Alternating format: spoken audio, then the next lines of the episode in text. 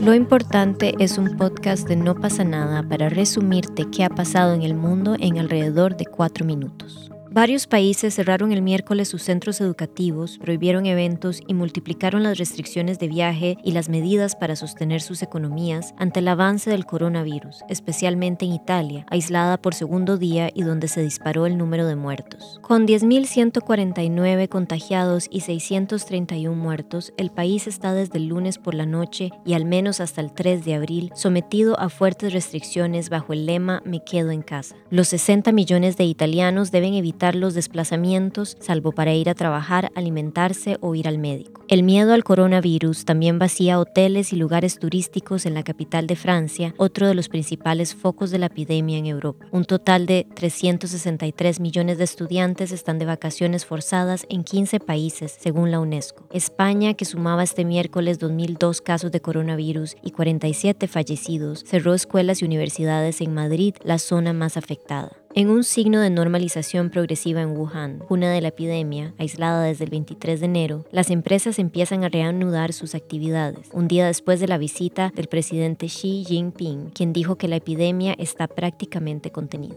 En las primarias demócratas de Estados Unidos, Joe Biden consolidó una sólida ventaja hacia la nominación, con la obtención el martes de una victoria crucial en Michigan, tras la cual tendió la mano a su rival, el senador de izquierda Bernie Sanders, afirmando que juntos van a derrotar a Donald Trump en noviembre. En una noche en la que votaron seis estados, el ex vicepresidente logró imponerse en Mississippi, Missouri, Idaho y el bastión clave de Michigan. En tanto, Sanders ganó en Dakota del Norte, mientras que la carrera era demasiado cerrada en el estado de Washington como para anticipar un ganador. Quiero agradecer a Bernie Sanders y a sus seguidores por su energía infatigable y su pasión. Tenemos el mismo objetivo y juntos vamos a vencer a Donald Trump, dijo Biden desde Filadelfia. El ejército israelí mató el miércoles a un adolescente palestino de 15 años durante enfrentamientos al norte de Cisjordania, región ocupada por Israel, indicó el Ministerio de Salud palestino. Los enfrentamientos estallaron a primera hora de la mañana cuando centenares de palestinos se reunieron al sur de Naplusa tras escuchar rumores de que colonos israelíes iban a llegar a instalarse en estas tierras. Los soldados israelíes intentaron dispersarlos con gases lacrimógenos, balas de goma y munición real. El ex productor de Hollywood Harvey Weinstein, condenado por violación y agresión sexual hace dos semanas, será sentenciado este miércoles por un juez en Nueva York. Enfrentaría hasta 29 años de cárcel. La sentencia prevista para las 9 y 30 horas en la Corte Penal Estatal de Manhattan será la culminación de un juicio emblemático para el hashtag MeToo, tras un veredicto histórico el 24 de febrero que otorgó al movimiento contra el acoso y la agresión sexual su primer triunfo en los tribunales. El jurado halló culpable a Weinstein, de 67 años, de agresión sexual en primer grado por practicarle sexo